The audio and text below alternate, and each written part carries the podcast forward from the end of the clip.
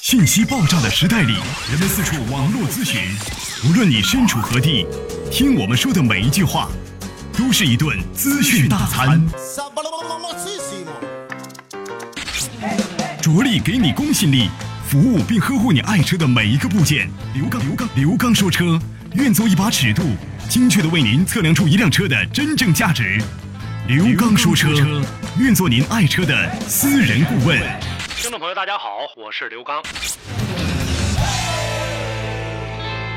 听众朋友，大家好，欢迎大家收听本期的刘刚说车节目。进行过程当中，大家可以通过呢多种的互动方式跟我来进行互动。微信公众平台，大家可以关注“刘刚说车”四个汉字。同时呢，大家也可以关注呢我的网站三 w 点刘刚说车点 com 啊，中文英文都是可以的啊。大家呢在上面可以了解到我更多的直播方式啊，音频的、视频的，还有呢我更多的这样的一种互动交流的这样的一种方式。接下来的时间呢，咱们就展开今天的话题讨论。在今天的节目当中呢，我们想跟大家呢共同的来聊呢汽车上的一个零部件，名字叫做呢空气流量传感器。我们现在啊在使用汽车的过程当中，大家呢。呃，都知道车呢踩着油门啊，这个车一给油，然后呢车就开始这个动起来了。那这个过程当中，我们在使用的时候啊，平常的生活当中，我们经常会说呢，有一些这个呃车辆啊，它的这个压缩比、空燃比是多大的？比如说啊，十四比一是吧？十比一，八点五比一。怎么回事呢？这个时候呢，原来跟大家说过，就是说，呃，进来的十分空气给一分油，进来十四点几的空气给一分油，这就是压缩比比例。那么通过这个比例的过程当中，我们通过什么样的一个方式来进行计算呢？还有，在我们使用车辆的过程当中，当我们一脚油门踩下去的时候，现在的这个汽车基本上都是电脑控制的电喷车嘛，基本上都是电脑控制喷射。那这个过程当中。基本上完全是用电脑来进行控制。那为什么还要我们的油门呢？因为这个过程当中，你踩下的这个所谓油门踏板，它不是这个给油多少了，而是你的这个进气啊进来多少，控制这个节气门的一个开度。最早啊往前推，多年以前的这种不是电喷车的这种啊这种车型叫做呢啊这个活门式的空气流量传感器。这个时候，通过呢我们脚底下的这样的一个呃踩踏的深度来控制它的这样的一个开启。那么现在的这个车都是电脑喷射了，咱们呢就要涉及到呢我们踩到的这个呃整个的这样的一个节气门的开度，基本上我们踩的完全是这个控制空气的进来的大小，然后电脑接收到空气给过来的这样的一个数值，进来多少空气，这个时候再通过进来的这个空气来进行汽油的这样的一个配比。所以说我们现在踩的这个。啊，不叫油门了，但是我们大家习惯叫油门。那这个过程当中呢，就涉及到另外一个部件，叫空气流量。那究竟进来多少空气？这个怎么来进行计算呢？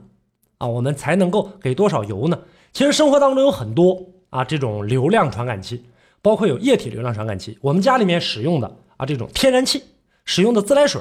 大家看到了，我们平时的时候现在都用这种水卡式的。那么，如果水卡里面水表里有钱的话，插上之后的话，它会呢啊给我们供水。那进来多少水啊？一共呢有多少？它通过呢这样的一个水表的这样的一个指示，表针的这样的一个指示，通过这个流量来进行计算。空气也同样，当空气进入到这个流量计当中，首先呢进入到一个装啊装在流这个进气道里面的这样的一个主体的一个整流器。那么它能够呢，呃，计算进来多少空气。当然，这个空气我们是这个不花钱的啊。那进来多少空气的话，我们呢再配比多少这个燃油。没有空气的话，可以说咱们在整个的这个地球上啊，甭管是这个呃活的这个生物还是死的这个生物，大部分的都需要呢这样的一个空气。尤其是汽车，没有一个好的空气的话，是没办法很好的进行点燃的啊。在真空条件下，点火是点不着的。所以说，这个时候空气需要进来。那么，空气流量传感器吸进来的空气怎么办呢？转换成的这种电的信号，转换成电信号给电脑，作为呢喷油的一个基本信号之一。然后测定进来多少，配比多少的混合气体啊，跟这个油来进行混合。主要呢还是由电脑 ECU 来进行这个计算。那么现在来看的话，汽车上比较主流的使用的这种空气流量传感器，按照。结构式的分析来看的话，现在呢分为很多种啊，呃，像传统一点的，像这种叶片式的，还有呢这种热线式的，呃，良心式的，热膜式的，呃卡门涡旋的这种，还有包括呢整个的这样的一个涡轮增压，在使用的过程当中有哪些呢？这种传感器？咱们空气进来之后，咱们给大家呢简单介绍几个啊。首先说这个传统的叶片式的汽车在行驶的过程当中，在点燃的过程当中，空气进来之后，开启往里气缸里抽气，抽气的时候，这个时候呢车辆点燃了，因为里面有足够的这个空气了。叶片式的呢，里面呢有一个这个呃汽油泵的这样一个开关，发动机一启动，测量片呢开始进行转动，转动的过程当中进了气儿之后啊，然后呢电脑根据你的这样的一个转速啊。进来多少气儿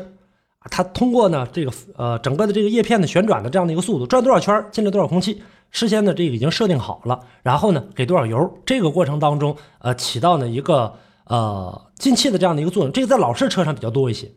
还有呢像现在的这种热线式的这种传感器，通过什么呢？通过感知空气流量的这样的一个金属线，那进来多少空气，然后呢根据进来的这样的一个风速啊控制一个电阻。这个电阻呢，实际上是一个呃，没有在开启的时候是个冷线。那么在开启的过程当中，进来之后，进来空气之后，然后呢，它会呢呃被点燃，像像我们的这个使用的这种电阻丝一样，进来的这个空气，然后呢点燃之后的话，出来一个这个信号电压，信号电压再给到电脑 ECU 上，通过你的这个电压的大小，知道你进来了多大的一个空气，然后呢进行这样的一个呃补充。啊，进行给多少的这个油来进行这样的一个工作，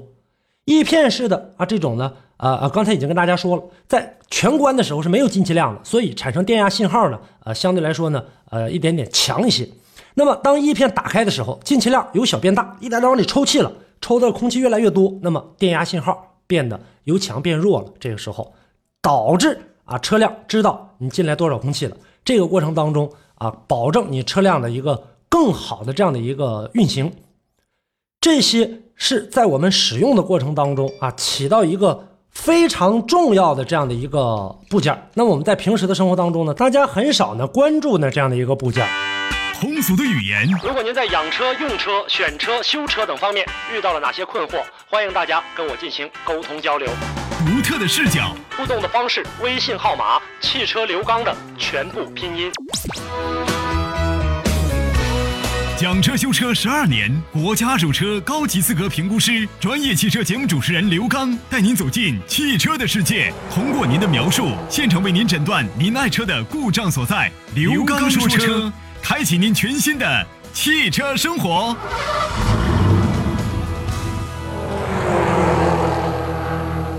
在使用的过程当中，还有一种叫热膜式的空气流量传感器，它的原理呢，就是说通过热膜式空气传感器的运行。啊，在使用的过程当中，周围有发热电阻，还有呢四五个甚至更多测温的电阻构成一个传感器的元件。同样进来多少了，然后呢啊，在这个过程当中，电脑通过呢这个感感温，感应你这个温度，温度达到多少，知道你进来多少空气。这个过程当中，然后呢啊，在给油的过程当中，按照电脑的这样的一个分配来进行给油。尤其呢，当我们一脚油门踩下去，踩的比较深的过程当中。啊，这个过程当中呢，它的这样的一个动力啊，会有一个很好的提升。那么再说涡轮的这样的一个传感器，涡轮流量它也是呢这样的一个测量的这样的一个呃工具，流动过来的这样的一个动力就是气体。那我们大家当这个跑起来的时候，我们觉得身上带风，对吧？它这个过程当中也同样，它通过旋转速度，还有呢整个的这个体积流量形成一个比例。然后呢，按照你涡轮叶数旋转的转数为基准，你是转八百圈你是转九百圈这个时候空气进来多少？当然，跑得越快，我们大家在平时跑步的时候，当你跑得越快的时候，你会感觉到周边的这个风啊会这个更大。那这个时候呢，是我们的这样的一个空气的这样的一个流通。那么你跑得越快的时候，当车辆油门比较大的过程当中跑得快的时候，气流过来的也就比较大，气流过来的大。吹动这个涡轮的这个叶的这样的一个转速就越快，产生的这个越快的过程当中呢，这个时候电脑就知道了你这个车要加速，加速的时候，我们把这个油进行一个重新的调整，究竟该喷多少油，然后呢，达到一个整个车辆的扭矩也好，马力也好这样的一个动力平衡。这个时候，我们呢能够更好的啊了解呢汽车的这样的一个呃传动系统。那么像现在还有很多涡轮增压的车，当我们外部的这个空气啊，车的这个空气流通在正常值的范围之外不够的情况下怎么办？那么我们通过一个外加的一个风扇，再往气缸里面进行的这个补气儿。气体越大，吹的越多，油给的越多，那这个时候动力肯定就会越好了。所以在这个时候，我们呢在涡轮的过程当中，属于呢在我们吸入自然流通呃这个空气的过程当中，再给推一把力啊，再加一把力，然后让这个过程当中让车辆的这样的一个动力性能得到一个呃更高的这样的一个提升。所以说这些流量传感器在我们使用的过程当中啊，通过它的这样的一个原理。根据风进来的大小，还有的呢是让这种，你比如像卡门的这种，像里面当然设计的东西有很多种啊，各种各样的。你比如说像一个三角形的这个涡流发生器，当这个气流啊经过这个呃涡旋的时候，它产生了一个要么对称，要么是呃这个不对称的这种空气涡流，然后根据这个空气流速啊进来多少，然后形成一个计量单位，这个过程当中再判断给这个油。还有呢，通过呢这种呃。发光管，当然这个相对来说呢，用的呃少一些，像什么二极管啊、光敏三极管啊，过来之后的话，风打到这个呃金属的这样的一个很薄的金属簧片上，金属簧片在里面产生震动，